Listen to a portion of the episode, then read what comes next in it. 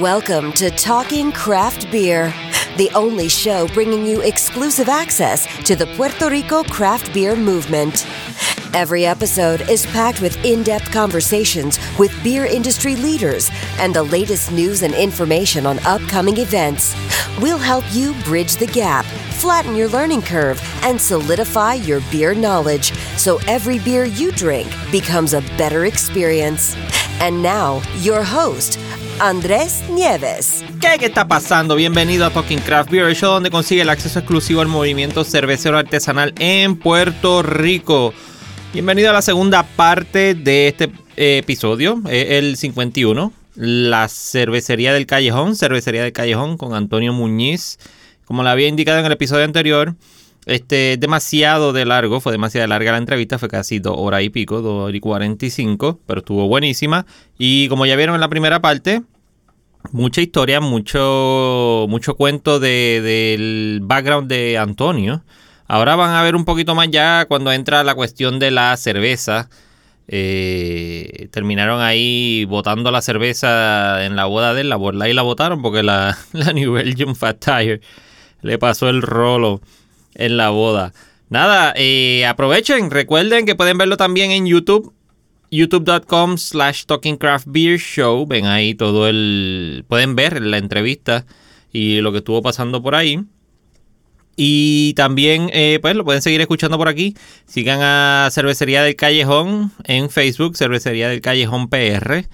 Talking Craft Beer, como siempre, puedes seguirlo a Talking Craft Beer Instagram y Facebook. Y también puede ser por Twitter, pero recuerda que Twitter no ocupo la R al final y es a Talking Craft B. Eh, nada, disfrútense en el episodio. Que lo disfruten. Bye. Me contaste que, que por culpa de tu suegra fue que llegaste a, a empezar a hacer cerveza, pero Sí. antes de eso, no, nunca, ni en la universidad cuando estaba estudiando ese tiempo de biología, nada te dio con... Es que no lo veía como una alternativa, vamos a ponerlo así. Ahora mismo, por ejemplo, yo tengo a mi sobrino ayuda aquí. Y yo a veces relajando digo, mira, estudia brewing. Tiene 20 años, tú sabes. Exacto. A, a esta generación, uno le puede decir, estudien brewing, porque sabemos que hay educación en Estados Unidos en varias universidades, no te tienes que ir para Alemania o antes, o sea, no hace mucho lo que había era o ibas para Alemania o ibas a UC Davis. Y entonces ahora pues Civil Institute tiene Ujú. educación remota el programa es. que, que ahora hay opciones, eh, o sea, y eso es edu- eh, educación remota, pero por, por ejemplo en Colorado, antes de venirme para acá, ya habían varias universidades con sus programas de brewing. Colorado State tiene uno, eh, University of Colorado en Denver tiene uno, que hay opciones que no son tan limitadas como era, qué sé yo, hace 10 años. Que yo nunca lo vi como una opción de que, diablo, voy a estudiar brewing, voy a hacer una maestría en... No, Ni tampoco te interesó hacerle en tu casa antes de que tu suegra te regalara eso. Eh, no, es que no, como que no lo veía. no, como, era, o sea, me, no- me la bebo y ya. Sí, me la bebo, me gusta y... no- o sea, te estoy hablando, esto es 2004, 2005, que ir a una cervecería todavía era un poquito... Cuando fui a nivel yo me cogí el tour, era como que, wow, oh, esto se ve nítido, que estaría nítido si más cervecerías dieran tours como este, por ejemplo, yo lo veía desde esa perspectiva. Sí, porque desconocía. Pero lo veía también como que tiene que ser un ingeniero el que trabaja aquí con estas máquinas. porque uno lo ve así, Sí, porque son básicamente máquinas gigantes, Y exacto. sí, porque nivel Jun, pues eh, ya para eso ya era grande, tú sabes. Este. Y entonces eh, mi suegra me regala este kit y yo hago esta cerveza y el día que defendí mi tesis de la maestría. Salí de ahí, almorzamos, fui para casa y embotellamos cerveza. Y, y ahora yo pienso en eso, es como que ese fue como que el día de uno de esa- una de esas intersecciones en el camino, qué sé yo. Pero yo apliqué mi maestría un poquito, vamos a ponerlo así, porque pues yo seguí trabajando en servicios sociales y eso, y, y con la idea de que iba a seguir esa ruta, como que, qué sé yo, quizás o sigo por la ruta de trabajar con servicios sociales y quizás eventualmente ser un director ejecutivo de una organización, algo así, lo que sea. Pero entonces pues nacen mis hijos y mi esposa tiene un buen trabajo y fue como que tú te pones a buscar O sea, esas son las cosas que viviendo en Estados Unidos, mano, y cada cual toma su decisión de irse para Estados Unidos en el momento en su vida que deciden hacerlo. Yo decidí irme para Estados Unidos estudiando. No tenía familia, no- eso no era una consideración. Joven, así es lo que te da la gana. Este. Este. Entonces, ahora uno ve eh, mucho, pues, gente en la diáspora que se van familias completas, tú sabes. Y cuando tú te vas para allá con la familia completa, las consideraciones son diferentes. de Bien la misma diferente. forma que cuando yo, de momento, casado, con hijos, estoy viviendo allá, mi nena nació en el 2008, nosotros vinimos para acá en 2018, fueron 10 años, años. de trabajar esa logística de cómo es que tú vives lejos de toda la familia y gente de confianza que tú tienes y manejas esto. Y pues la solución de nosotros fue, pues yo renuncié a mi trabajo, dale. Yo me encargo de la nena, este, y así a la misma vez hay, hay tiempo familiar porque cuando mi esposa no estaba trabajando, todas las cosas en la casa ya estaban hechas porque yo, pues, ¿cómo mataba el tiempo? Pues limpiando, cocinando, este, haciendo lo que hace un brewer. Exacto. Limpiar, cocinar Limpiar, cocinar. y envasar. Limpiar, Y- cocinar y envasar. y mantener todo limpio y, y yo pero pero sí este después tenía un pequeño jardín de hops y y para eso seguía haciendo cerveza de extracto y hasta que un día como que empieza a caer en cuenta diablo ¿Qué tal si tenía, y también yo tenía este palos de melocotón que llevaban años, tú sabes, en la casa y qué sé yo, donde vivíamos. Y fue como que, coño, ¿qué tal si yo me pongo un poquito más creativo aquí con la cerveza y la empiezo a hacer all grain y qué sé yo? Y entonces el primer intento del grain fue una cosa, fue un desastre. Porque, Pero esa, esa primera que hiciste fue una qué? Bueno, la primera primera, Y- la y- que y- embotellé ese día, ese día de la fue un, un kit de que estos kits ingleses que se llaman Muntons, creo que es, Ajá. este, de una brown ale. Ok. Y salió bien, tú sabes, una buena fermentación y todo. Este, pero es como todas las cervezas de extracto, es bien difícil eh, darle carácter a una cerveza de extracto. O sea, se puede hacer, hay formas de hacerlo, por ejemplo, te haces un parchal mash y puedes coger extracto pilsner o, o pale y le añade algunos granos para darle carácter, lo que sea. Hay cosas que se pueden hacer para hacer una cerveza de extracto bien hecha, buena, pero también el, el- el detalle es que hay cosas que no pueden manejar. Y entre, por sí, es ejemplo, limitado, es limitado. Sí, se limitan a algo. Una de las cosas que a mí me gusta de una cerveza es que sea seca, sea liviana. Este, no importa el estilo, o sea, de que me pueda dar unas cuantas. Y eso era algo que no. Bueno, eso es algo que en- con extracto hay muchas cervezas que tú pruebas que sabe como que dulce y es parte, pues, hermano, o sea, es azúcar. que el contenido enzimático no es lo mismo de. eh, y, y, o sea, la conversión no es la misma. Sí, es casi, es casi como un paso para que, para que empiece a hacer cerveza y de cierta forma pues manejes la, la fermentación bien. Si Y te sale la fermentación bien, pues puede Aprende ya... entonces a hacer una maceración. Exacto. Y entonces aprende a hacer una maceración, aprendiste a hacer una fermentación, pan, puedes hacer cerveza.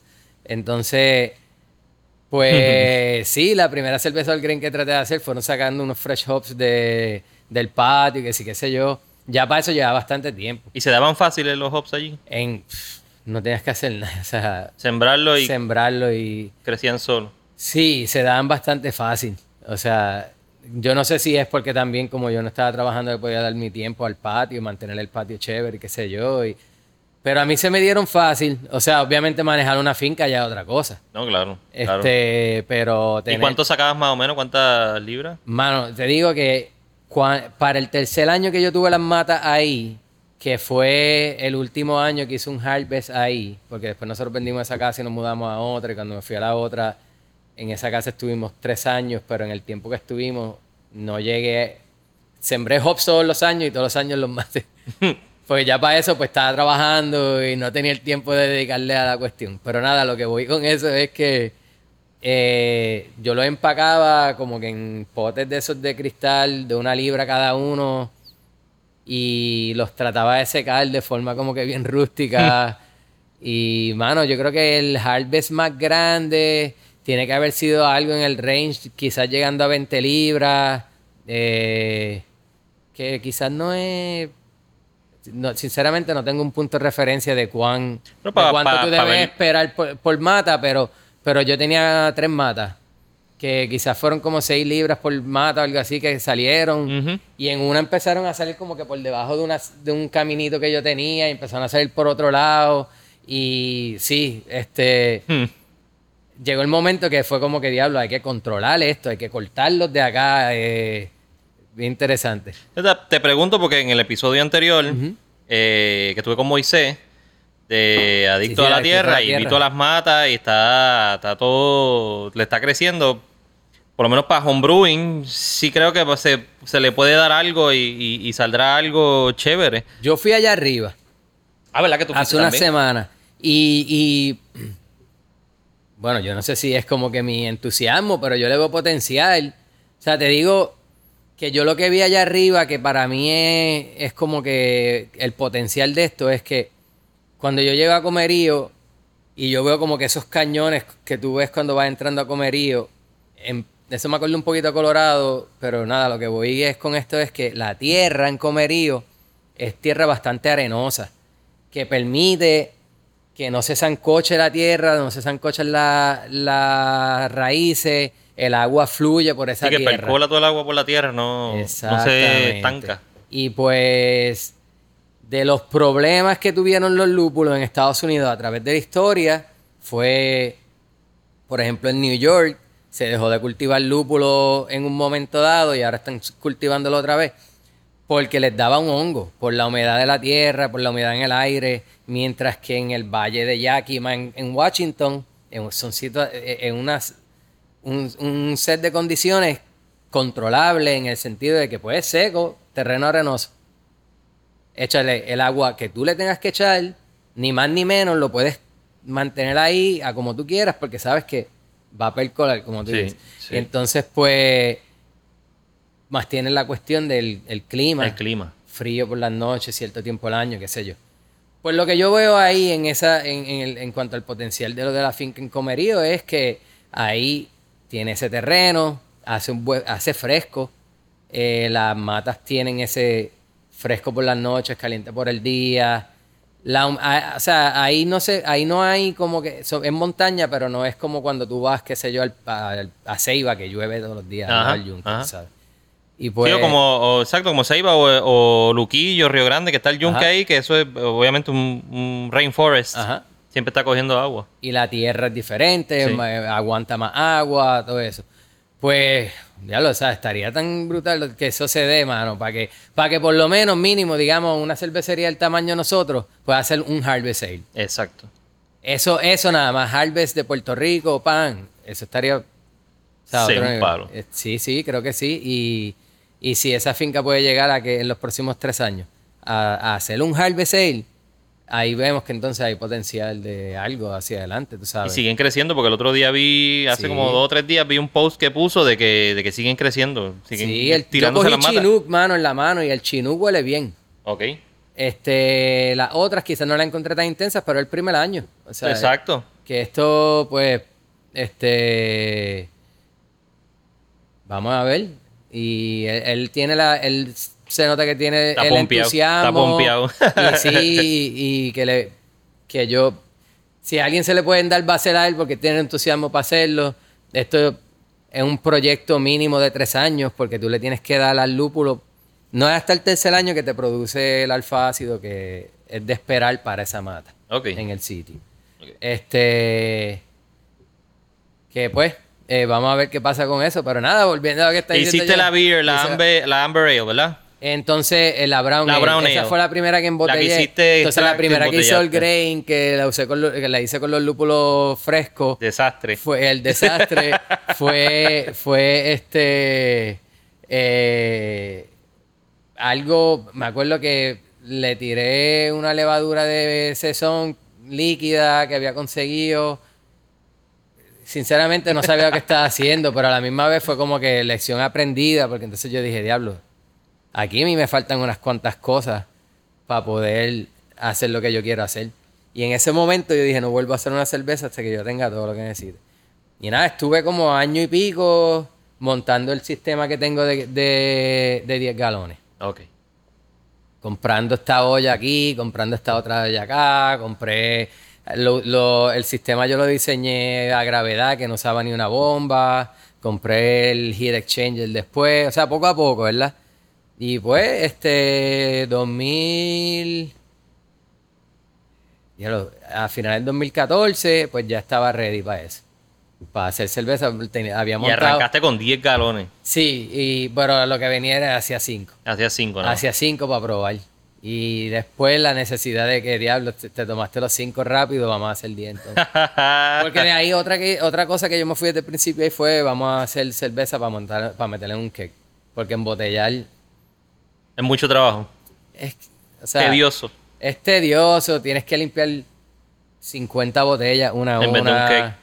En vez de un cake, el cake tú le... El, el primer, la primera limpieza del cake es con una manguera ahí, ¿sabes? Y después tú le metes pues todos tus procesos de PBW para limpiarlo bien chévere y el Starsa, lo que sea. Pero, pero que sí es mucho más fácil hacerle una transferencia ya. y- Sí, exacto. Que, que estar con la pistola una llenando botellas. ajá, y- y Haciéndole un starter a la cada botella para que bregue. Nah. Sí, eh, eh, a cualquiera se lo recomiendo. Estás buscando a empezar a hacer homebrew.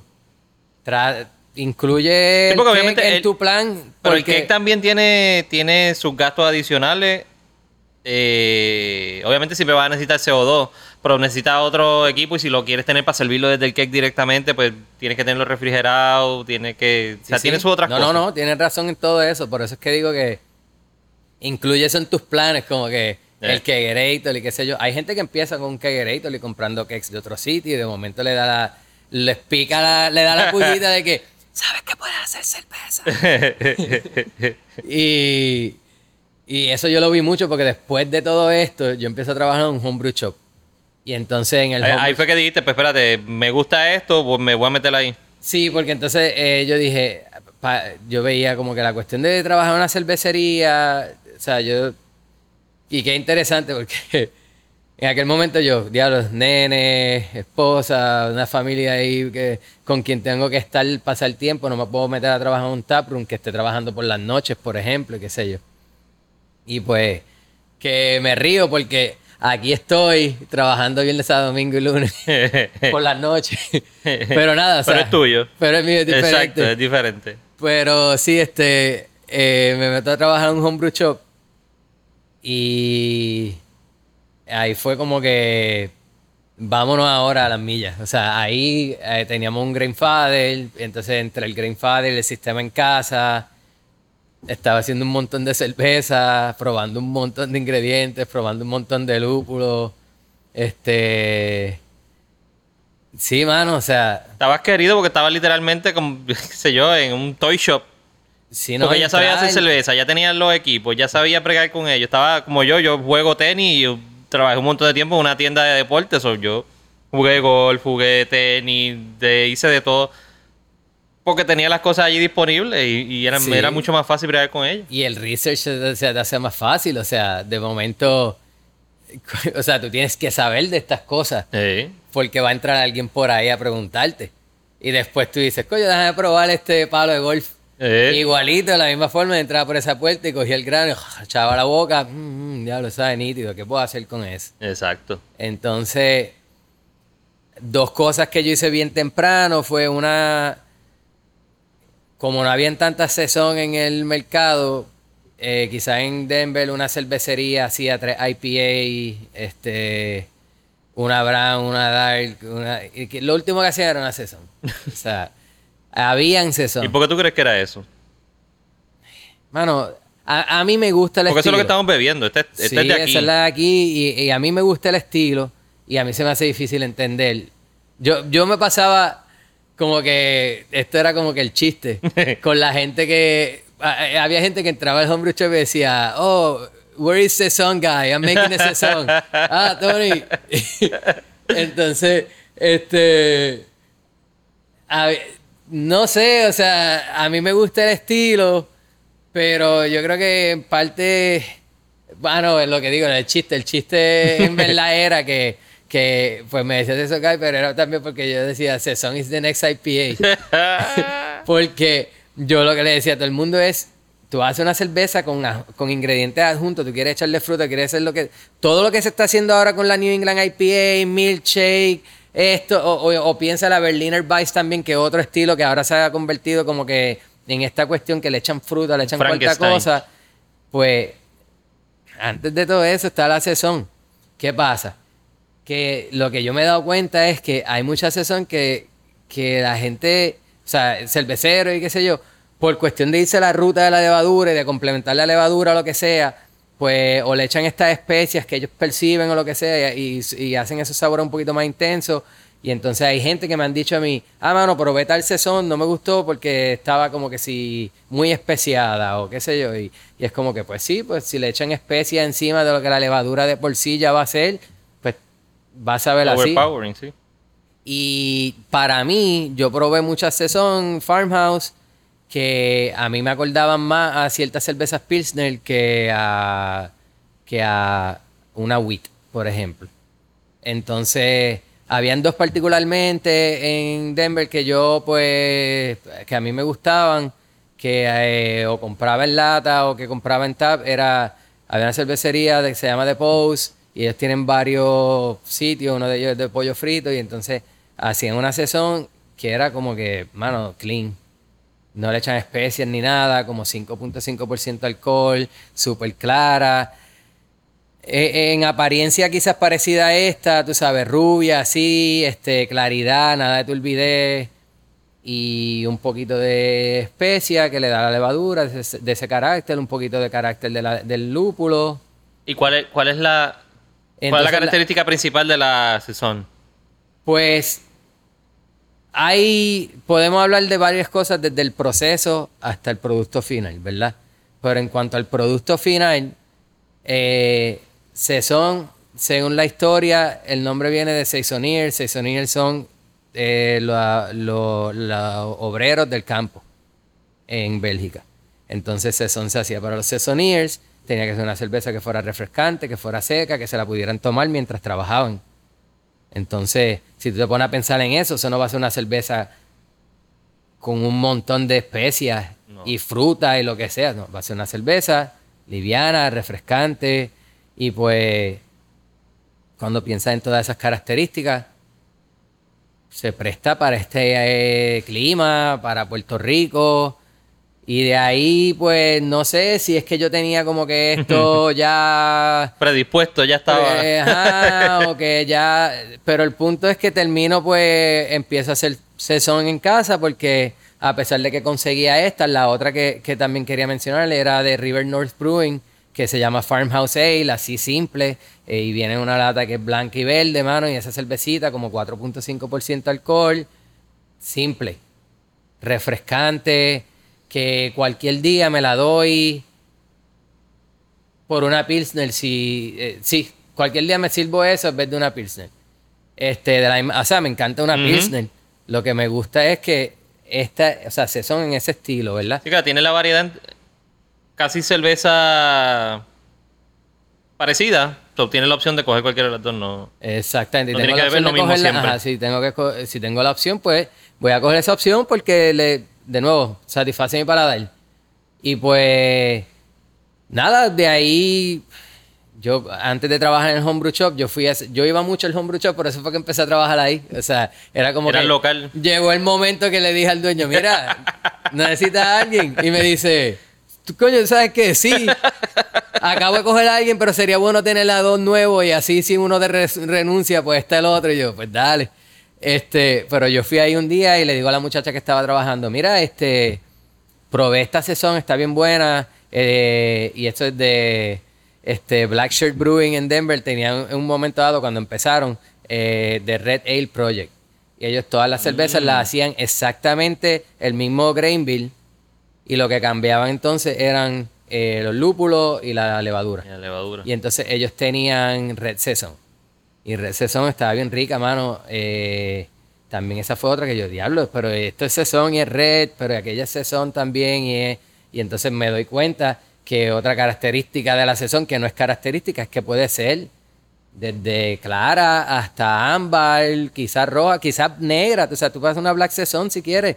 Este, y no hay, eh, Lab hizo una, tú sabes, por ejemplo, este, Ártica, que son se presta, es un estilo que se presta para, para mucha creatividad y entonces a mí me gusta comer con cerveza y también eso fue de las cosas que yo me di cuenta que, mano, tremenda cerveza para bajar comida. Sí, sí, ahorita estábamos comiendo y yo te lo dije. Sí, eso fue lo que... Lo con el Spicy Crab, boom. Y después la transición al French Toast con la misma cerveza y también iba. Pegó con, pegaba bien con el dulce del French Toast. Sí, con el especiado de la canela, del French Toast, de momento como que eh, aumenta esos sabores, vamos a ponerlo así. Eh, parecido al vino en ese sentido, tú sabes que el vino se hace para no solamente complementar, pero también para quizá aumentar la percepción de ciertos sabores del plato. Y la sazón se presta para eso. Pero nada, haciendo el cuento largo corto, pues si no hay tanta sazón en el mercado, pues hazla tú. Exacto. Y ya, y yo la hacía y de vez en cuando hacía esta otra eh, esta cerveza o así así. Y entonces me gustaba también la cuestión de Sesón se presta para gran variedad de granos. O sea, en la tradición de Sesón, eh, eh, diablo hermano, o sea, puede usar...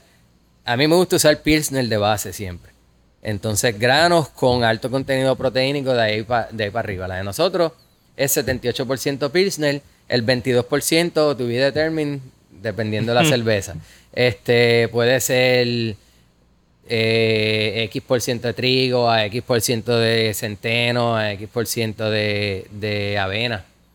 Para darte un ejemplo ahí. A un chinchín de, de esto, de un caramel malt, quizás para subirle el color un poquito, darte una percepción dulce. Pero entonces en el caso de esta, esa cerveza no tiene nada de caramel malt, tiene un poquito de avena tostada.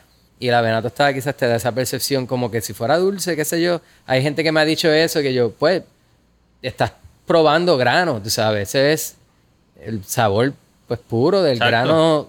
Y entonces pues esa, eso es lo que me gusta del estilo también, que, no es como que tan estático. Sí, no es, no es estrictamente esta receta. Exactamente. Tiene que ser así para que funcione. Sí, ¿no? Y entonces, si nos vamos a adentrar más en la cuestión, empieza a buscar levadura. Ok, French Saison, porque en Francia, en esta región se hace así en la región balona de Bélgica se hacía de esta otra forma y está la otra levadura que viene de por ahí. Entonces llega a Bruselas y en Bruselas está este sitios como Phantom, por ejemplo, que no están en una granja, están en medio de una ciudad mm. como estamos nosotros aquí haciendo farmhouse ale. Este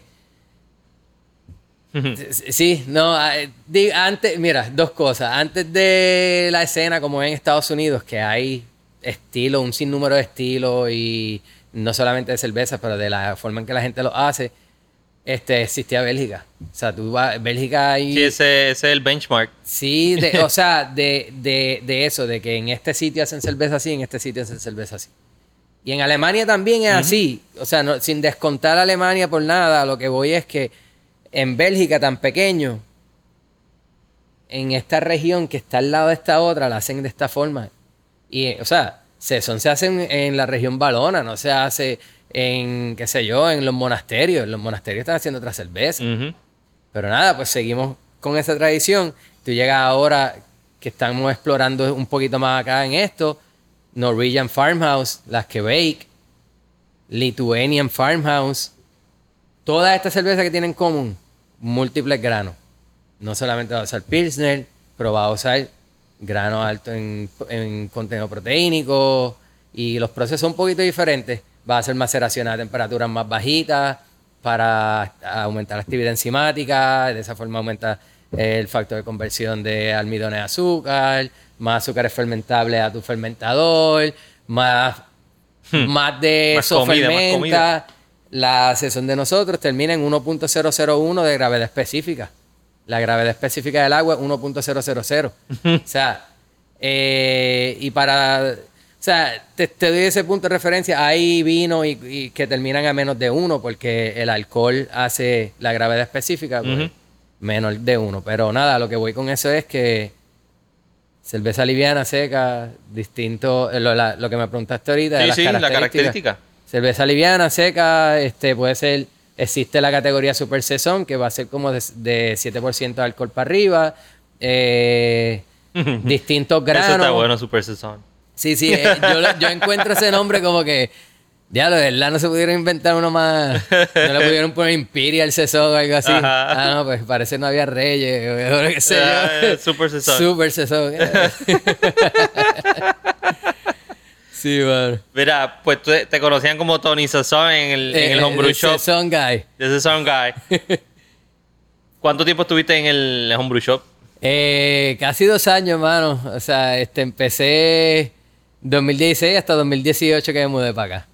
Este... ¿Y qué, fue lo que te hizo el trigger de, de pues, obviamente puedo entender que aprendiste tanto que haciendo en tu casa y, aprendiendo en, la, en el homebrew shop, que te picó la vena de tratar de, hacer algo.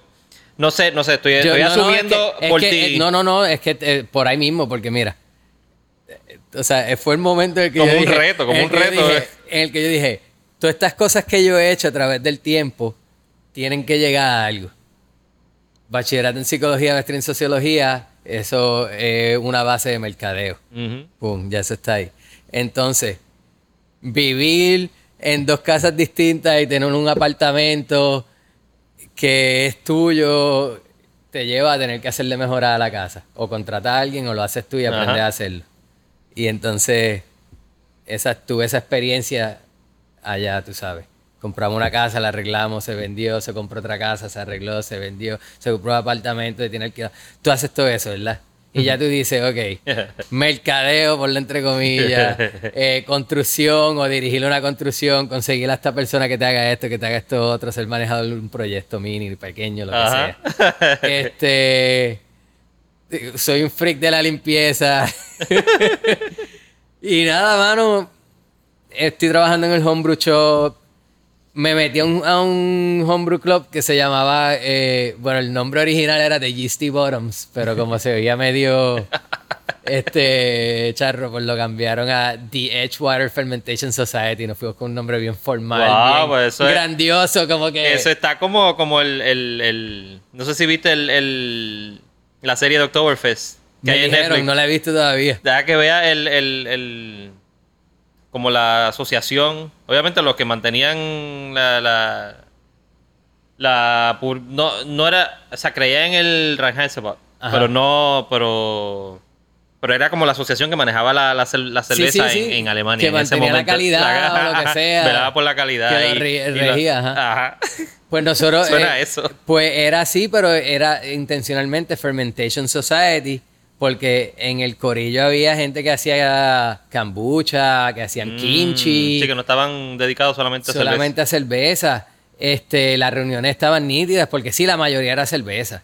Y ahí iba, llevaban mucha cerveza buena, pero también siempre aparecía alguien con galletitas y quizás un kimchi que hicieron. Y tú, pues diablos, de cerveza y kimchi, bueno, pues dale, hoy eso es lo que vamos a comer. este, eh, sí, no, eh, tenía, cumplía ese casi siempre el kombucha era una de esas cosas de que sí, dámelo para mañana por la mañana porque sé que lo voy a necesitar. este. Y pues todo fue evolucionando. Ya estoy en ese club. Entonces hay una competencia y yo dije, ah, diablo, yo, no yo, yo decía que yo nunca iba a meter en competencias porque yo lo que quería era hacer cerveza para los panas. y, y, era así, mano, o sea, porque ya hacía cerveza, ya hacía un par en casa y entonces la gente me decía, pues, coño, ¿pero qué llevo? Porque ya tú tienes cerveza. Y yo, no, traes cerveza porque tú me dejas la cerveza que tú traes. Y tú te tomas la, mía. Y, y, entonces así era. Eh, a través del homebrew shop poco a poco empezamos a conocer gente en cervecerías que, por ejemplo, vienen un día desesperados. Diablo, se me acabó la levadura y tengo que... Dame todo lo que tengas de, de California Ale, de YGs, porque se me acabó a mí. Y, adiós, lo deja ver cuánto tengo, de qué tamaño es tu sistema, que sí, qué sé yo. Y, y casi, eh, habían levaduras que obviamente uno guardaba muchas de ellas porque pues, se vendían, mientras que otras... Que tenía pues, inventario. Sí, el sitio tiene inventario. O sea, en Colorado hay un laboratorio de Wild Labs, este, que es fácil mm. que te llegue Wild Labs. Este, hay un laboratorio de Inland Island que es local, que también eh, por un tiempo se le compró a ellos. Nada, lo que voy es que entonces Llega alguien así, tú le resuelves en una situación, por ejemplo, un muchacho que fue una vez, él resuelve, y este fue de los que más, yo me acuerdo así, porque él me llama a las 6.55 de la tarde, nosotros cerramos a las 7. Mira, tengo que comprar estas botellas, porque tengo una cerveza que hice en esta cervecería y la quiero embotellar para mis panas y queda bien poquita. Y yo, pues dale, mano, eh, yo voy a estar aquí, voy a estar limpiando, recogiendo, voy a tener la puerta cerrada para que no se metan más clientes después de las 7, pero me tocan la puerta. Y le di mi número de teléfono y dije, me llamas cualquier cosa. Pa, me llama y se fue y me dijo, no, mira, cuando tú quieras, allá la orden.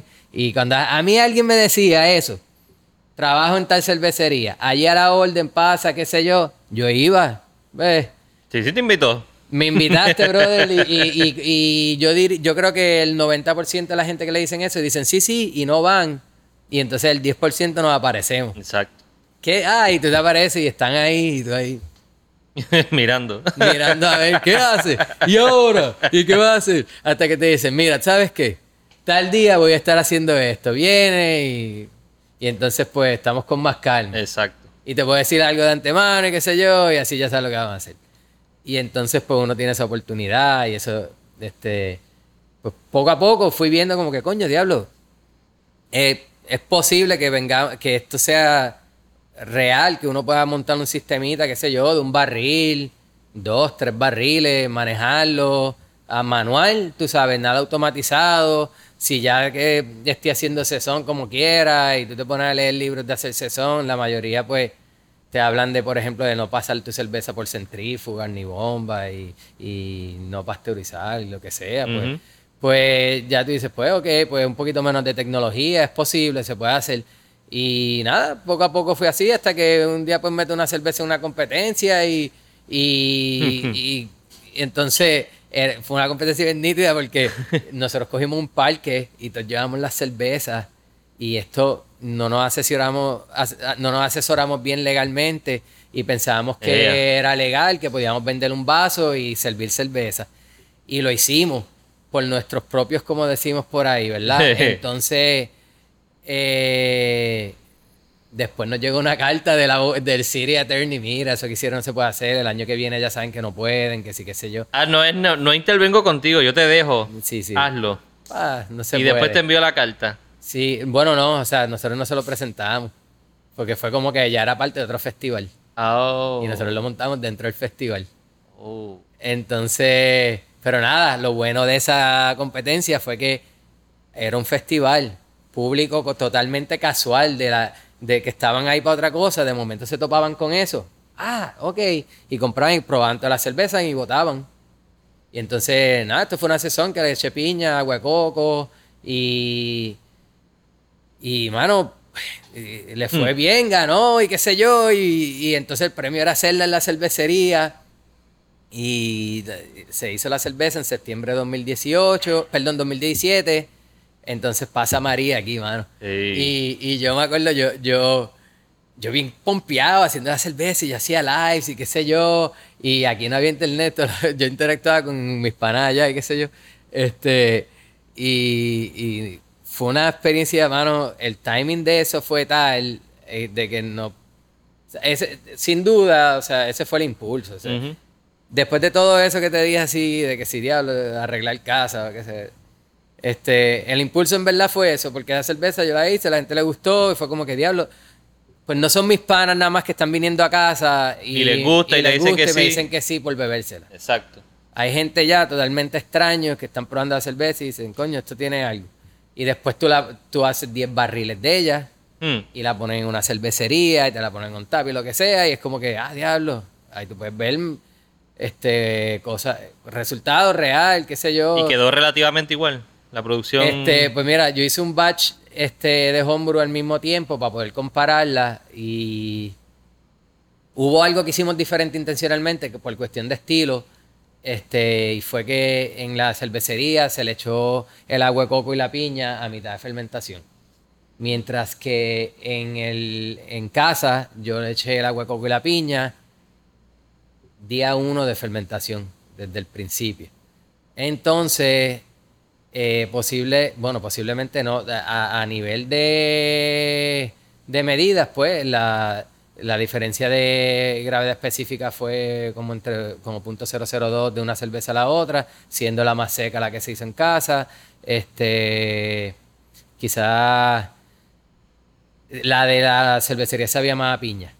Mientras que la mía de, la- de casa tenía más ese balance del coco. Pero sí sabía coco también. ¿Y no la hicieron, la volvieron a hacer en la misma cervecería o nunca lo hicieron más? No, no se ha vuelto a hacer. Incluso, o sea, lo que se ha hecho es que todos los años se hacía una cerveza nueva de la Sí, competencia. obviamente es una escala más grande del homebrewing a, a hacer 10 barriles. No, y también esta es una de esas cervecerías dinámicas de lo de 50, 50 estilos en un año. Ya, ya. O sea, son así. Y muchas cervecerías ya son así porque tú tienes dos en tap que puede, hacer, puede ser así de dinámico, tú sabes. Este. Pues sí, y ahí mano, o pasaste sea, a qué cervecería. Bueno, co- co- eh, esto fue Joyride ¿Y Brew. ¿Qué invitación te hicieron que terminaste en otra cervecería? Este, bueno, pues en el Homebrew Show empezamos a hacer como que unos, unas colaboraciones. Ajá. El punto era hacer una cerveza en la cervecería que pudiéramos poner en la pared y venderle el kit nosotros. Entonces eso lo Mm. organizó uno de los gerentes que trabajaba ahí y pues eh, eso estuvo nítido porque él, él era el, como que el líder de, de todo eso, pero entonces pues nos, nos llevaba a nosotros a distintas partes del proceso, ya sea, y a veces ni para hacer cervezas que eran de nosotros. Era como que esa es la cosa, mano. O sea, tú llegas ahí a una cervecería a veces y ya si has ido un par de veces, te conocen. Dale para acá. Y sí, eh, eh, esto es algo que es bueno y hay quizás tampoco, no sé, en la industria, es que se usa mucha mano de obra voluntaria. Sí. Es bueno para uno adquirir experiencia, pero Bueno, pero, pero no, no es tan lejos tampoco, no porque lo mismo, de eso. tú lo sabes. mismo pasa en los estudios de grabación grandes. Digo, no sé si ahora sí. tanto, porque ya como ahora se ha abierto tanto la cuestión de los, de los estudios en las casas, pero los estudios de grabación de audio y en la, y en televisión también, era así, ibas intern o iba, empezaba dando café, empezaba dando cosas y terminabas trabajando ahí, de momento te daban una plaza de algo porque ya sabías hacerlo. Sí, y eso pasa con mucha gente, sí, Sí. en esta industria. Este. Sí, no, y entonces si tienes un pana, tengo un pana que trabaja en otra cervecería que se llama Woods Boss y, y, y- y es de esos sitios que abrió, pues, este, casi antes, un poco antes de, de mudarme. Fue los sitios que tuve la oportunidad de ir a observar. Entonces, o de otro pana mío iba ahí de voluntario. Y después, cuando regresé a visitar, me fui para allá con ellos unos días. Son cosas que, que todavía uno puede, pues, por lo menos mantener esas conexiones. Y, y ahora en medio de la pandemia, pues ya hace tiempo que no, que no se viaja, pero viajo allá y, y no y puedo meterme una cervecería a, a- a observar y mantenerme en el ambiente un poquito, este, que expone a uno a otras cosas, a otras ideas, eh, otras otros métodos de, de diablos, cómo va a usar este lúpulo, cómo va a usar esta fruta, esto, lo otro. Expandir la, creativi- la creatividad un poquito más allá de lo que pues, uno normalmente ve todos los días. Exacto. Este es una escena bien interesante en Denver porque es casi como que, pues, se puede decir independiente del resto. O sea, aquí no llegan muchas cervezas de Colorado, por ejemplo. No. Este, quizás por diseño, porque está lejos y ya de por sí, ¿cuánto tiene que estar una cerveza en un almacén y de transporte y qué sé yo para que llegue aquí desde allá? Sí llegan cervezas de California, pero, eh, por ejemplo, mira cómo Sierra Nevada ahora tiene operaciones en North Carolina para poder enviar cerveza más fresca Exacto. a sitios donde antes no se le enviaba cerveza tan fresca. Este, Sí, que eso es lo, que mucha gente se queja de que no llegan cervezas aquí, pero es que tienen que entender también ese proceso de la, de la- del transporte de la cerveza. No es como que están mandando un paquete de huevo, están mandando un paquete de carne que viene frisado literalmente todo el tiempo. Sí, que puedes tomar ciertos, ciertas precauciones que y, y a la misma caemos en lo mismo, eh, porque porque tú coges una carne, la congelas, ya no va a ser lo mismo. ¿no? Y por eso es lo del impulso de usar carnes locales, el, el paquete de huevos local, tú sabes, cosas así que, que no ha pasado por un proceso de tal refrigeración que vaya a afectar después entonces la integridad de ese producto. Me pasó eso en octubre pasado cuando fui a Suiza. Entramos a un sitio en, en Grindelwald. Pedí un hamburger de cabra.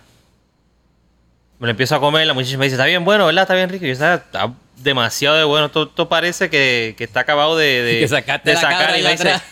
Pues tú ves aquella casa que está allí. De allí es que salió la carne de, de cabra. Él es que nos da la carne de cabra a nosotros. Literalmente a, a, qué sé yo, a 100 pies del, No va a del sitio donde una carne así en ningún sitio. este, sí, mano. Eh, sea, hay cosas simples que las vemos. Por ejemplo, tú tienes tu matita de albahaca en el patio y cortaste par de hojitas y se la echaste por encima una pisita que tiene y, y eh, tienes esa experiencia de fresco.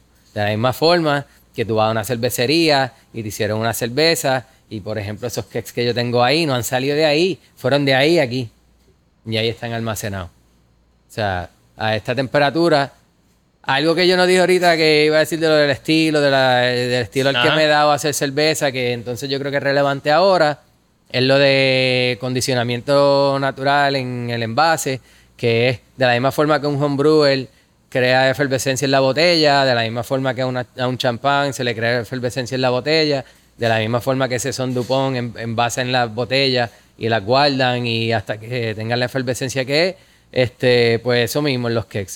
Este, se le añade un poco de azúcar a la cerveza, se mantiene la levadura activa, se envasa con levadura viva y azúcar y en esos cakes pues lo almacenamos a estas temperaturas entre 70 y 80 y una pequeña fermentación. ¿Y cuánto tiempo lo tiene ahí? Eh, pues, o sea, mínimo son 7 días. Eh, como antes, haciendo 10 galones nada más. Era como que uno hace 10 galones y a los 7 días dame cerveza y uno la abría y quizás esos, cinco, esos primeros 5 galones se te iban bastante rápido. Pues no, no tenía como que mucha oportunidad de guardarla. Pero esta sesión, por ejemplo, me estoy dando cuenta que aquí a... Nosotros la sacamos el 12 de septiembre y hoy estamos a 10 de octubre. Casi un mes. Estamos en los últimos dos cakes y está como que en su punto. Yeah. ¿Podré esperar un mes antes de servirla? No sé. Cuando haga la próxima. Quizás, no sé, pero, pero sí, a las tres semanas yo creo que estaba ahí ya llegando como que nítido. Esta cerveza está como que lo, lo que yo buscaba, donde quería, nivel de carbonatación, todo eso. Este, estaría interesante guardar un cake un par de meses Sí, una prueba. como una beer de guard, eh, el estilo este francés que es como que paralelo, no sé, gemelo, hermano, hermana, lo que sea de, de. Ujú. Eh, bien legal tiene otras características, pero es parecido. Sí, pero el proceso es parecido. Sí, eh, volviéndolo a los granos y qué sé yo. Y, y pues, este, ese es otro estilo que me gustaría explorar. eh, por eso mismo, también hacerla y guardarla poco a poco. Ahora mismo, pues, Mira, y trabajaste allá un tiempo en cervecería. no, yo ¿O nunca trabajaba en el homebrew shop. En homebrew shop nada En más. el homebrew shop de trabajo de que me pagaban. Estaba en Es el por eso pagado, shop. pero en cervecería iba y como, Y- como hablamos de, sí, de voluntario, atrás, ayudaba, bien, entendías procesos y todo ese revuelo. Exactamente, y cervecería en el área, así, donde, donde vivía, tú sabes. Que los conocía Sí, te mencioné esas dos ahí y, y- Sí, mano. O sea, este... A ese, a- así, a ese nivel, pero que a la misma vez, como muchos homebrewers, esto yo... Vamos a hacerlo, ¿sabes? Y, y ya para cuando... Mira, salió esa cerveza y como te está diciendo que eso fue como un impulso, como que, pues, vamos a hacer una cervecería, olvídate. Este... se habló de hacerlo allá en Denver. Este. Pero, mano, o sea, yo lo- a la misma vez lo vi como que. Ahí, es- ahí es que entra la influencia de la familia, lo que sea. O sea, ya en ese momento mi nena tiene 10 años, mi nena tiene 6 años. Yo los veo que lo que hablan en inglés, a pesar de que mi nena me entendía cuando yo le hablaba español, el nene ni me hacía caso si le hablaba español.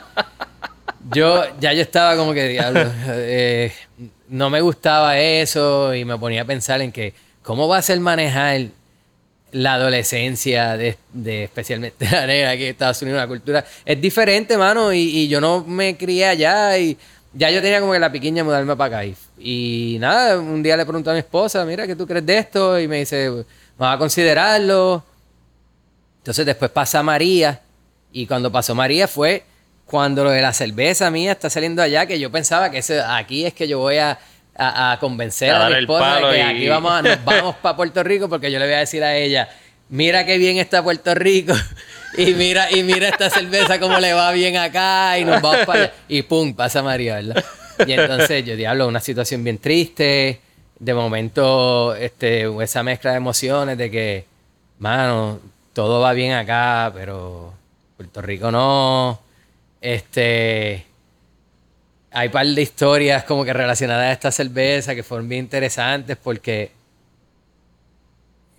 yo no sé si algún puertorriqueño llegó a ir a Joyride ese año del Great American Beer Festival. Pero ese año del Great American Beer Festival, 2017, fue un corillo de aquí para allá. Que yo los conozco ahora, pero yo no los conocía para aquello.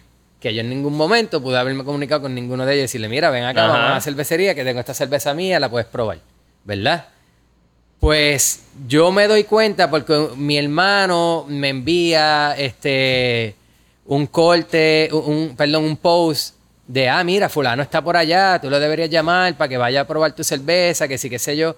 Y yo, pues dale, le envié el mensaje a fulano, pero como no me conocía, pues no me contesta para atrás. y yo, pues, y a mí no me gusta hacer eso de cold call a alguien así. Ajá. Pero a la misma vez es como, eh, o sea, es cerveza. Y yo lo que pensaba era como que, mira, ven para acá. No te conozco, pero mi hermano sí. Y pues nada, a lo que voy con eso. a lo que voy con eso es que yo creo, es bien probable que ningún puertorriqueño de los que fue a ese año el Great American Beer Festival se haya dado la vuelta por Joyride, porque Joyride es una cervecería de comunidad. No es una cervecería que está haciendo como que estos eventos para traer gente del Great American Beer Festival, ni nada, ¿verdad?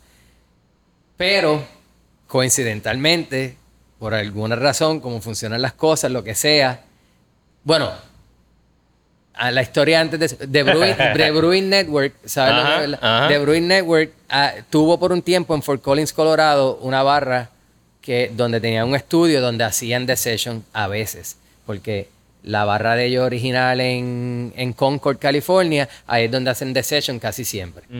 Pero tenían este estudio en Colorado y a veces viajaban allá y Justin iba y hacía eh, The Session desde Fort Collins. El primer episodio de The Sessions from Fort Collins fue con Joyride Brewing.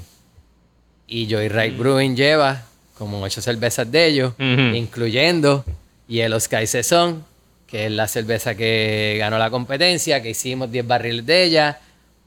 Y, ellos en The Session le dedican 5 minutos a la cerveza, la prueban. Y entonces, mano, las cosas, entre las cosas que pasan, como acaba de pasar María, pues Joyride había decidido que ellos iban a donarle a la Cruz Roja como que por lo que había pasado en Puerto Rico. Porque lo que se estaba diciendo en aquel momento de Estados Unidos para aquellos que quizás estaban acá y no veían la comunicación, lo que estaba pasando allá, entre la diáspora, en lo que todos nosotros hablábamos era como que a quién nosotros le podemos dar dinero para que sea utilizado de forma eficiente allá. Y habían mm. varias cosas se decía que la Cruz Roja era como que la Los americanos estaban donando a la Cruz Roja. Porque ellos creen en la Cruz Roja y el americano. O sea, te digo que eso era. Todo, todo el mundo. Todos los americanos en general, pues lo estaban haciendo así. Nosotros, los puertorriqueños en la diáspora, teníamos esta discusión de que a quién más, además de la Cruz Roja. Entonces, ahí es que entra, y sin entrar en la política, lo de Unidos por Puerto Rico. A mí, no es por nada, mano, pero a mí me da un poquito de vergüenza a veces decirlo porque, mira, yo fui de los que... Pero es que todo el mundo confió. Confiábamos y te digo que me dio un poquito... ahora yo pienso así en retrospectiva y es como que, diablo, hermano. Me da un poco de vergüenza porque yo le dije a ellos, a los de Joyride, de que sí, mano, Cruz Roja y Unidos por Puerto Rico, cualquiera de las dos, y ellos en The Session hacen ese pitch de nosotros le donamos, ellos dicen, nosotros le donamos a la Cruz Roja, usted le puede donar a la Cruz Roja o a Unidos por Puerto Rico. Este. Es que eso es lo más que duele del, del, de lo deceiving o lo, la mano negra que, fueron con, ese revuelo porque la gente porque había gente inocentemente donando como nosotros así como que diablos qué podemos hacer porque tú no puedes eh, llenar una caja de, cosas y mandarlas para Puerto Rico. A lo loco. El, rumor, lo que se estaba diciendo allá era que todo lo que estaba llegando aquí, que sabían que eran productos de necesidad y que los estaban abriendo en el correo y que los distribuían así. Eso era lo que nos estaban diciendo nosotros allá. No sé cuán real, cuánto verídico eso. Pero, pero eso era lo que estaban diciendo allá, ¿verdad? Y entonces, pues, lo único que uno pensaba que podía hacer era donarle dinero a una organización que entonces lo pudiera Y pues, pero nada, o sea, eh, para salirnos de ese tema, porque no es un tema placentero. Pero estuvo ahí, estuvo en la cerveza ahí, en Brewing Network. Hablaron de The Brewing, en The Brewing Network, de session de la cerveza, y, y yo puedo ir a ese episodio y escuchar a Justin, ese cabrón hablando ahí de él. Sí, mano, eso fue una cosa que, bueno, o sea, este, me acuerdo cuando el pana me escribió por la mañana, mira, vamos a llevar la cerveza tuya hoy. Yo, de verdad, no puede ser. Este, y pues sí, o sea, este, poco después de eso, yo voy a donde mi esposa y le digo un día, estamos así bebiendo cerveza en, el- en la marquesina, que era donde teníamos como que todo el equipo, y, y digo, nos vamos a mudar, lo que vamos a hacer. y ella, para adelante, olvídate, pues sí. Ya lo teníamos, o sea, ya, Ya habíamos decidido seteado, mentalmente exacto. que lo íbamos a hacer. Ya en ese momento habíamos decidido que la casa la íbamos a vender, o sea, que era, nos íbamos a mudar de esa casa. ¿A dónde nos vamos a mudar? ¿Nos mudamos a otra casa en Denver o vamos a mudarnos para Puerto Rico? Y pues, pusimos la Se casa a fueron. la venta, se vendió. ¿Y llegaron aquí cuándo? El- en julio 2018. 2018, un año después. Eh, que se, eh, sí, ya pasé tiempo, pues diría, vamos a decir nueve meses. Fue Sí. el proceso de, De María desde que tuvimos esa discusión así oficial de que nos mudamos, sí, dale. Y de que ya cuando alguien preguntaba, pues era como que sí, nos vamos a mudar.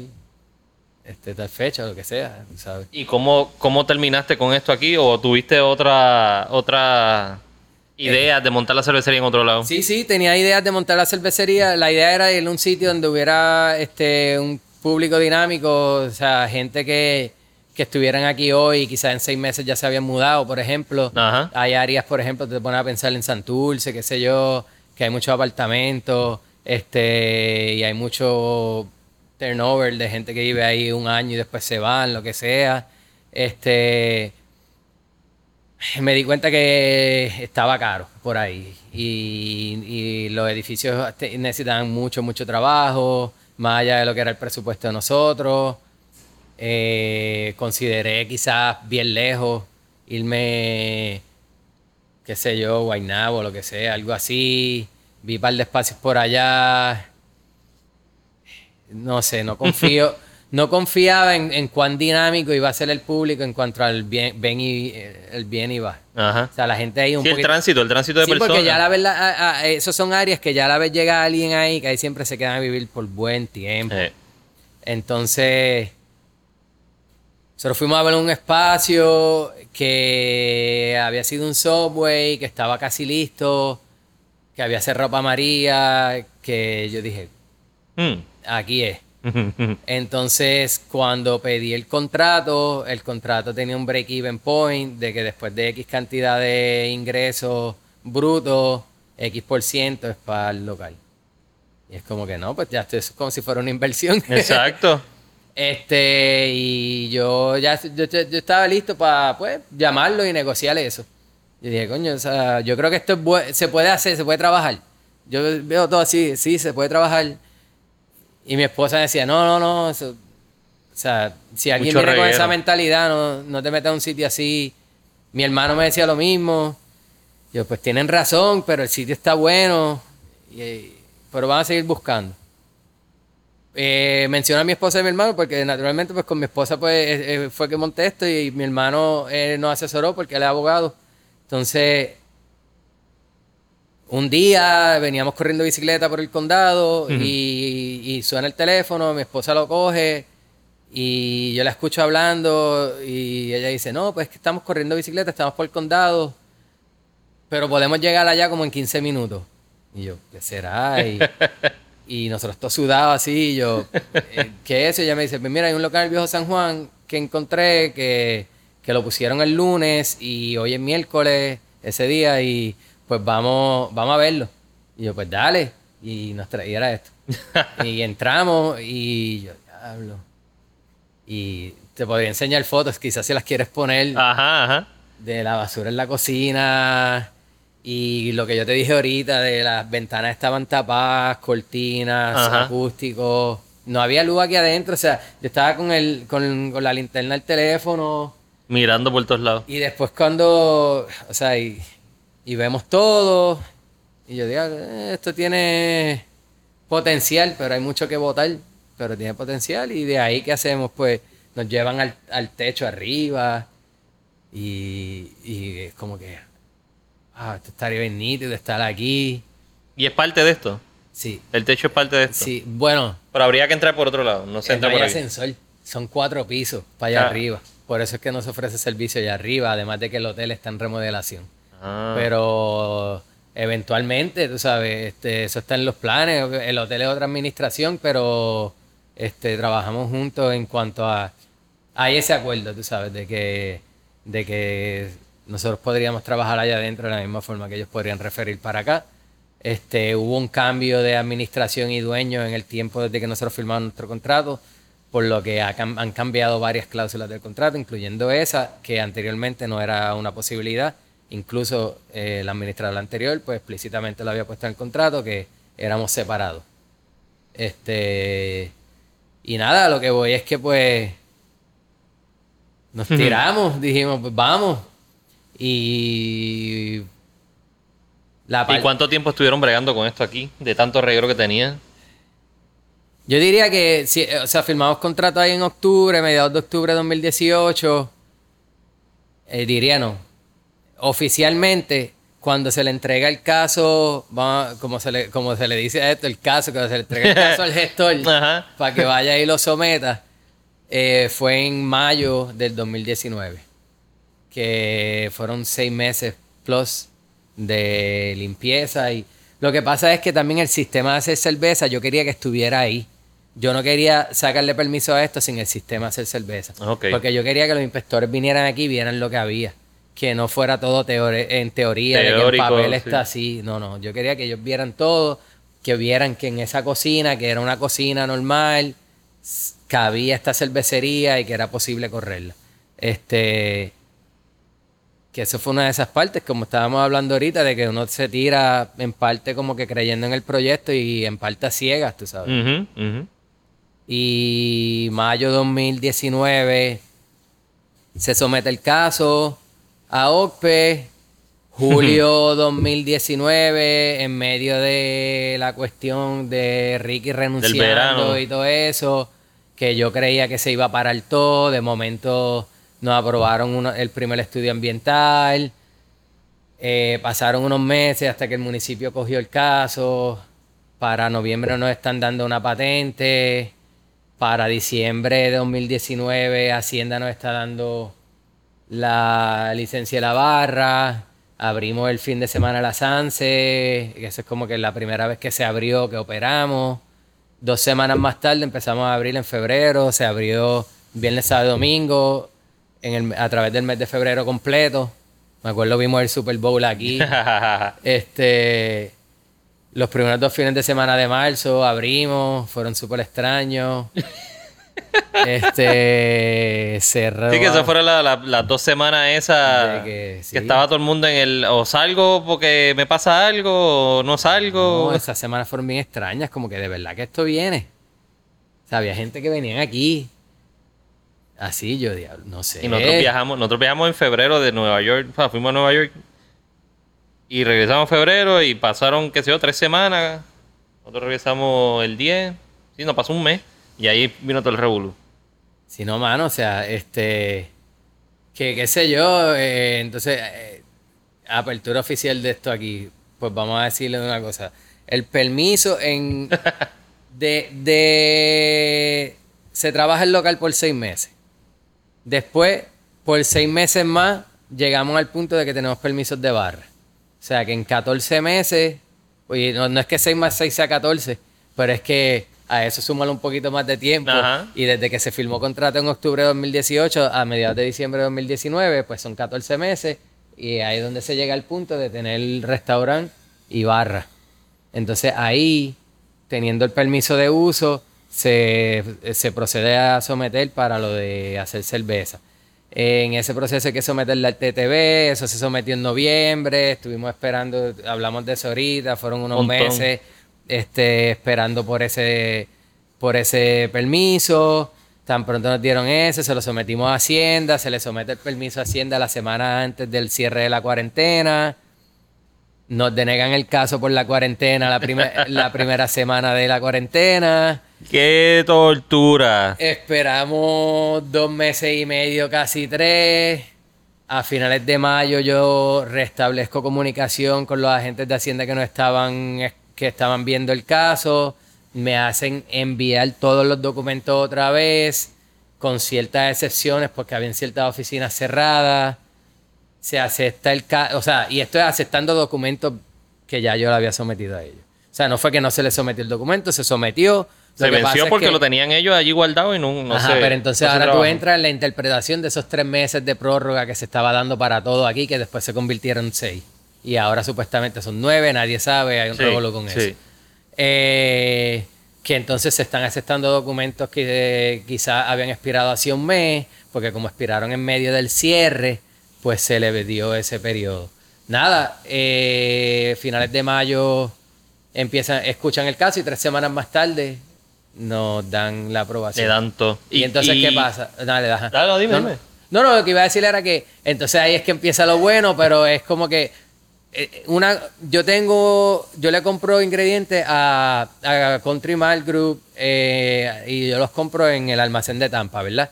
Pues para abrir una cuenta con Country Mall Group tú necesitas tener un Brewer's Notice, que es el... El, el manifiesto ese de que, te tú eres... el TTV, tú sabes.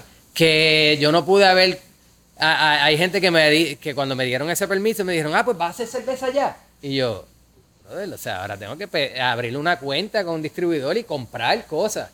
Tú sabes. Porque sí, tú le puedes comprar a ciertas cervecerías aquí, aquí es cantidad de granos, quizás para hacer esto o lo otro. Pero tú estás comprando de lo que ellos compraron al contado para lo que cervezas que ellos van, ellos van a hacer. Tú sabes. Este, yo llegué a ir a Ochalá para comprar una que otro saco. Pero no es que iba a ir a. Eh, sí, no va a ser tu suplidor. No va a ser el suplidor tuyo. No, no, no puedo, no puedo hacer de otra cervecería mi suplidor porque entonces le estoy, dando, le estoy tirando mi responsabilidad a ellos. O sea, hay gente que trae ese tema. Ah, no, que las cervecerías se pueden unir, pedir ingredientes juntos, esto y lo otro. Mano, logísticamente eh, yo no lo veo tan sencillo. Bueno, tiene que ser que, que, que básicamente usen la misma, los mismos granos que usan ellos podemos pedir, podemos pedir y quizás dividir el costo en comprar, qué sé yo, dos mil libras de Pilsner. Que los dos decidimos que vamos a comprar esa misma. Pero cuando tú empiezas a entrar en grano específico y qué sé yo, y como las compañías de flete funcionan a base de paleta, una paleta por paleta por paleta, y la paleta tiene ciertas dimensiones y puede pesar tanto y puede ser así de tanto de alta, se, se pone complicado y hasta cierto punto es más fácil simplemente hacer tu orden y ya. Exacto. Y a lo que voy con eso simplemente es que pues nos llega ese permiso en junio y pues todavía había tiempo por recorrer. No fue hasta mes y medio más tarde que entonces sí hacemos nuestra primera cerveza. Que se hace el 13 de agosto. Mencionaste el sistema que era el que tenía allá en, en, Denver. de 10 galones me lo traje para 10 galones. Pero el sistema nuevo es de es tres barriles que se traduce a 100 galones. Es el número que yo tiro por eso tiene los dos sistemas aquí atrás. Aquí atrás. Ok. Y la idea es usar los dos. Por ejemplo, ahora mismo, entre las cosas que, que pues estamos como que maquineando y pensando, este lunes, estamos, esta semana vamos a tirar cerveza otra vez. La razón por la que esperé todo este tiempo para tirar cerveza es porque yo estaba manejando eso allá atrás, el sistema de tres barriles, con un chiller, un heat exchanger de un barril. Y el knockout, cuando yo terminaba del bill, era largo. Porque se calienta el, los platos y tienes que no, enfriarlos. exacto, y tienes no. que volver otra vez. No hace ningún avance. sí, no, me estaba tardando el knockout. Era largo. Y después de hacer cerveza tres veces, yo dije, no, no, me voy a comprar este chile. Nada, o sea, la verdad es que también había que abrir el negocio. Eh, esto está corriendo, está generando ingresos, permite comprar cosas porque si no está generando ingresos, si no está abierto, pues no puedes comprar nada. Exacto. Entonces, pues, pues eh, aguanté eso. Ahora esta semana vamos a tirar dos cervezas, este, una de 10 galones y otra de en el sistema de 100 dentro de, este, de la misma cerveza, tú sabes. ¿Y la primera fue la Saison? La Saison, sí. Entonces... ¿Y tiene Se han hecho dos O sea, versiones. que, exacto, que ha hecho anterior la, se a la sesión. eh, bueno, la sesión fue la primera y después se hicieron dos versiones de lo que va a ser la IPA de la casa. Eh, eso es un proyecto de que sigue en evolución en cuanto a qué levadura se va a usar eh, y es porque es- hay ciertas cosas para trabajar aquí en cuanto a y por eso fue que la sesión la tiré primero. Eh, la sesión la tiré básica porque quería ver muchas cosas en cuanto a cómo funciona el sistema eh, eficiencia del sistema todo eso. Eh, el agua o sea nosotros no tenemos un sistema y reversa allá atrás.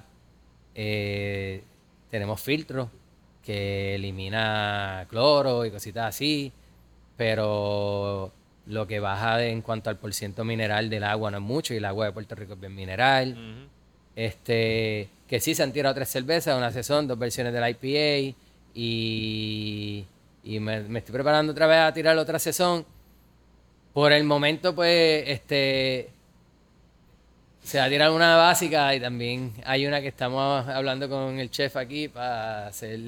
Eso te iba a preguntar, ¿la, la IPA la estás haciendo acomodándola al menú que tiene o No, no, en realidad, en realidad esto es, este, sea, se hace cerveza, la- el menú está cambiando semanal y entonces para, volviendo a esta sesión, por ejemplo, la semana pasada había un plato en el menú que se llama Calalú de, eh, Calalú, Calalú es a base de leche de coco y tenía batata, tenía jengibre, tenía chote, pues el, el batch pequeño experimental que se va a hacer va a ser con batata, jengibre, Ujú. achote, coco. Este 10 galones de esas y entonces el resto va a ser la sesión, La sesión de básica de, la casa. Este Porque está bueno esa, esa alternativa de tener 10 y, y los 100.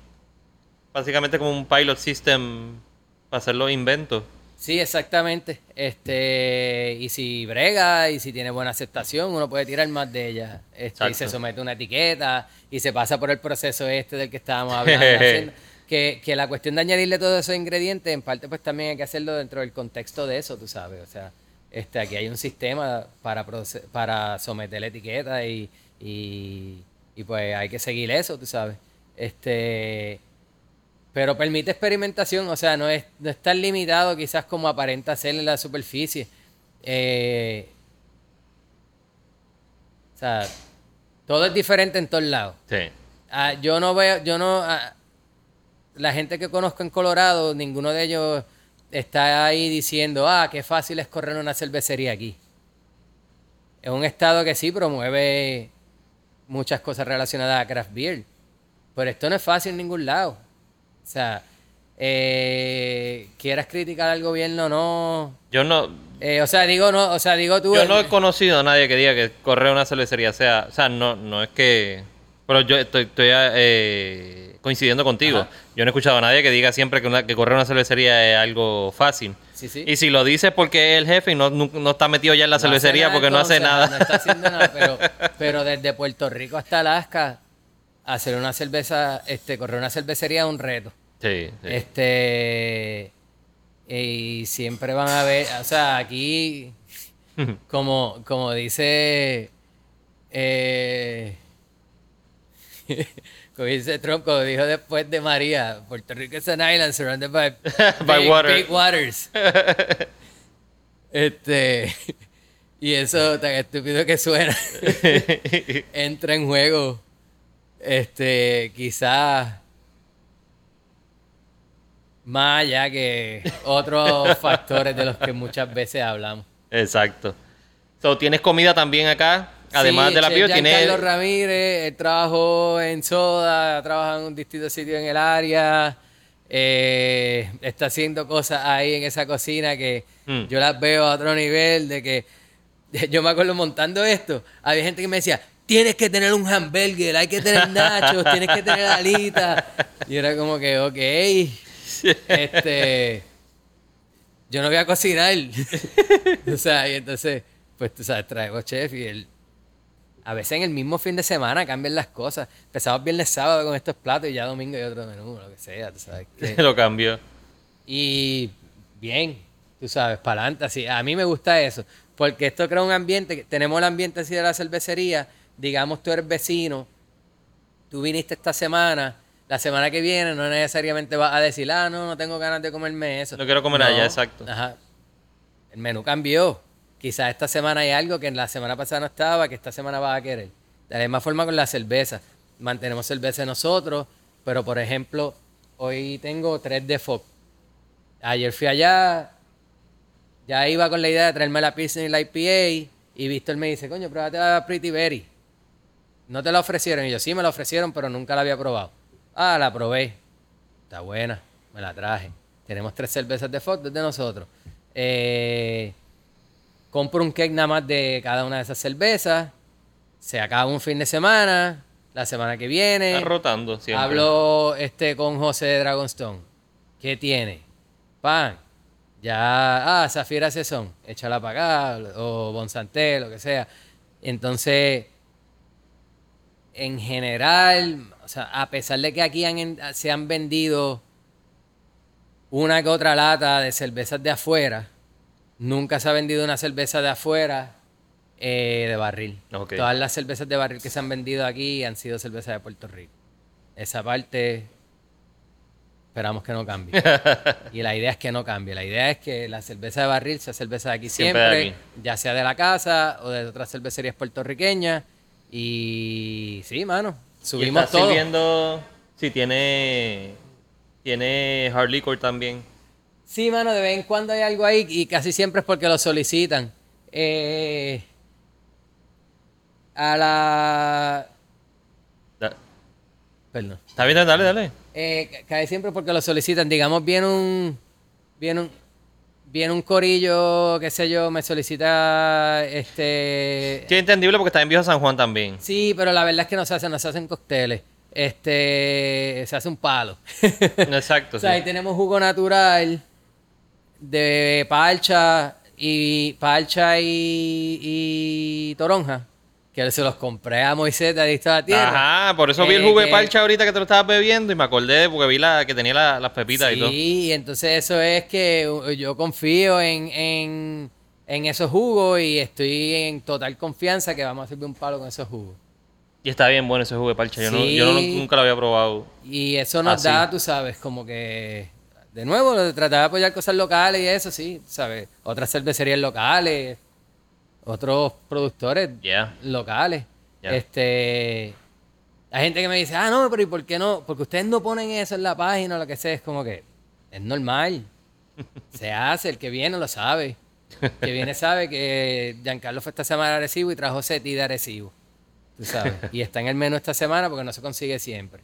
Hablando de la página, es eh, Facebook e Instagram, arroba Cervecería, del Callejón. del Callejón. Y también este, otra información que sea más relacionada a la, cocina, pues es arroba chela. Chela. chela underscore BSJ. De Viejo San Juan. BSJ. Ajá. Eh, chela C-H-L-A. C-H-L-A. Exactamente. Chela, Cervecería del Callejón. Este. ¿Y en el de ustedes o en el de Chela están poniendo los. Ponemos los menús. Los menús que están. Y si hay algún cambio de horario, lo que sea, sale ahí. Okay. Confíen en eso más que otra cosa, porque por ejemplo, el horario en Google se ha editado varias veces y sigo entrando y sigue saliendo igual. ¿Y cuál es el que tiene ahora?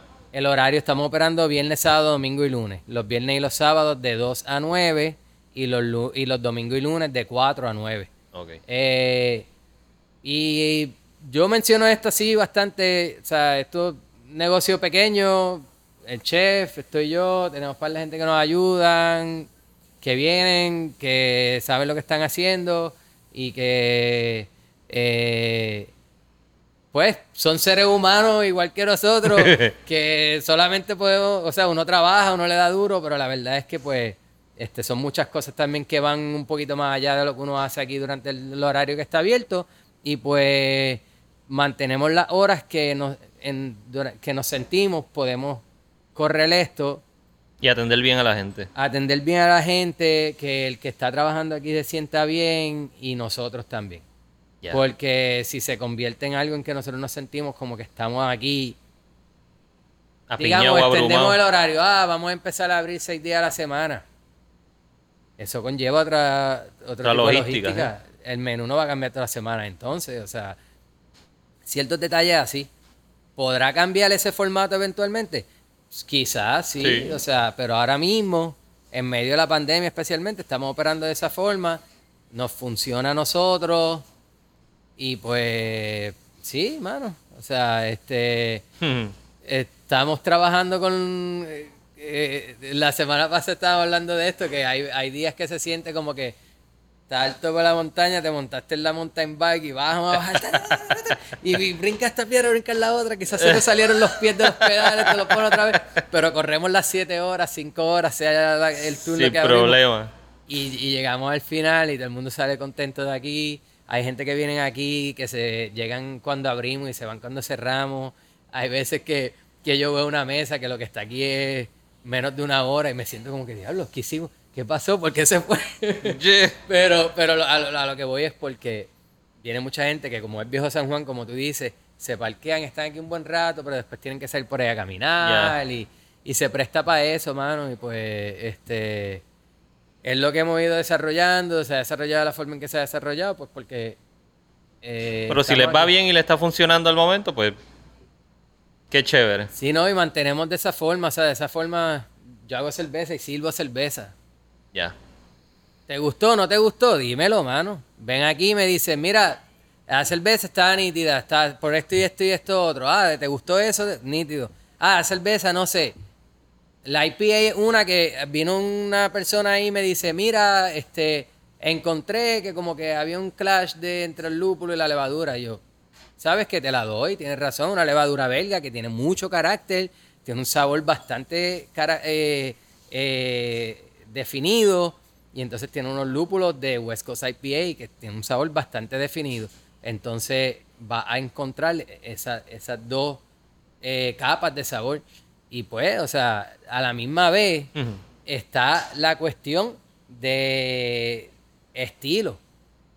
Volviendo a la sesión, hay eh, todavía es un estilo que, o sea, es clásico, pero eh, aquí no se sabe mucho de sesión. No, por eso. Hay gente que piensa que una sesión es una session IPA. Exacto. Y yo, no, incluso no significa ni session. O sea, session significa temporada y no es que sea cerveza de temporada, sino que era la cerveza que se hacía para los obreros de De temporada. temporada. que es una historia bien larga. Pero sí, sí, o sea, eh, eh, eso en parte también, pues con la- las personas que nos están ayudando aquí a trabajar, eh, saben lo que están haciendo y pues este algo que siempre se ofrece también es que si alguien viene y te dice déjame probar esa cerveza, dale un poquito. A mí no me gusta servir una cerveza a nadie que no ha probado. Que no, y que no la quiera después. Pues es Y por que se eso sienta la mismo, obligación de pagar un- porque- una- exactamente, un vaso completo. ¿Para qué tú vas a servir un vaso completo a alguien de algo que quizás no le va a gustar y después te la dejas en la mesa así? O sea, dale un poquito siempre, al que sea. O sea, Que pruebe. hay gente que prueba y, y después se, prueban todas, tú sabes. Pero no sean unos zafados y estén pidiendo muestras toda la noche porque todavía no le encuentran el sabor. Sí, no, y yo no tengo ningún problema con que las pruebes todas una vez. O sea, Ya la segunda te voy a decir, pues tú sabes que nosotros vendemos esos vasitos de 5 onzas Ajá, también porque flight. nosotros trabajamos dentro del sistema ese de fractional pouring que, que si te quieres dar 5 onzas, sin compromiso. Eh, Mira, pues ya se está llenando, se está llenando esto aquí, está empezando a llegar la gente. Estoy contento que por fin abrió. Recordándome ahora, yo vine para la, para la fiesta de la calle San Sebastián, que fue literalmente cuando abriste. Fue, vine para acá a darme la vuelta. Eh, y cuando podíamos salir, sin problema. Sí, no, mano, aquí, aquí mantuvimos una distancia que creo que es dentro de los límites establecidos. Yo creo que sí. Este, nos pudimos comunicar bien. y, hermano, aquí a la orden, este, que los horarios quizás se vean limitados, no sé. Pero vengan, La- vengan como vengan quieran. cuando puedan, creo que se acomoda, porque a la misma vez si trabajas fines de semana, tienes los lunes que estamos aquí, el que trabaja durante la semana puede terminar la semana aquí un viernes. Eh, eso es lo, sabes que la verdad, me- o sea, aquí hay un buen grupo de regulares, aquí esta mesa que tenemos eh, son vecinos, tú sabes. Este, que eso me gusta mucho del sitio, que a pesar de que es viejo San Juan, que la gente piensa, ah, turistas, viejo San Juan. Ujú. No, mano, esto es un vecindario de así, de gente cercana que se ven todos los días en la calle, que vienen de, pues, o sea, que, que tienen cosas en común, que entre ellas los retos de correr el negocio en Viejo San Juan. Tuviste hoy cuando tú llegaste y yo no había llegado todavía. Y. Mira, tengo que bajar las cosas. y te tuviste que estacionar ahí, bloqueando el callejón. La logística que trabaja en San Juan, mano. Son otros Pero retos, literalmente. Es otro reto, pero lo manejamos, nos gusta, eh, eh, hace que hace la cuestión quizá un poquito más interesante, este, o, o nunca nos aburrimos, este, salud. Salud. Y pues sí, mano, este, en esta estamos, Pues ya saben, at cervecería del callejón y en Facebook e Instagram En y Instagram. arroba eh, chela underscore BSJ. BSJ, eh, Eh, en el- la cocina y... La cocina acá. Exactamente. Ya saben el horario, vengan para acá, desen la vuelta, buena cerveza, buena comida. Gracias de nuevo por haber estado acá, por fin lo pudimos hacer Sí, y, no, y que todo el mundo conociera Cervecería del Callejón y, y vieran cómo es todo esto aquí. Eh, nada, para la próxima, cuando vengan a salir nuevas cosas me avisa que, No, mano. que seguimos metiéndole Sí, no, aquí a la orden siempre... a la cerveza. Eh, listo para hablar de cerveza. Eh, ¿Quieres venir a hacer un evento aquí, lo que sea? Yeah, esa es más buena. gente, lo hacemos, hacemos una cerveza y, y grabamos a la vez, lo que sea. Exacto, esa, esa, va a ser una cervecita. Cositas un poquito más dinámicas que nosotros, pues, este, estamos dispuestos a hacer porque nos, siendo un sitio así pequeño, donde yo no tengo que estar, qué sé yo, hablando con 10 personas ver si puede hacer la cuestión no, tú sabes, es como que, pues sí, mano, nos permite hacer Yeah. esas cosas aquí a la orden. Gracias, ya saben, Cervecería del Callejón en Viejo San Juan. Nos veremos en la próxima. Bye. Thank you for listening to the Talking Craft Beer Show. Let's keep on talking, so connect with us on Facebook and Instagram at Talking Craft Beer, and of course at TalkingCraftBeer.com.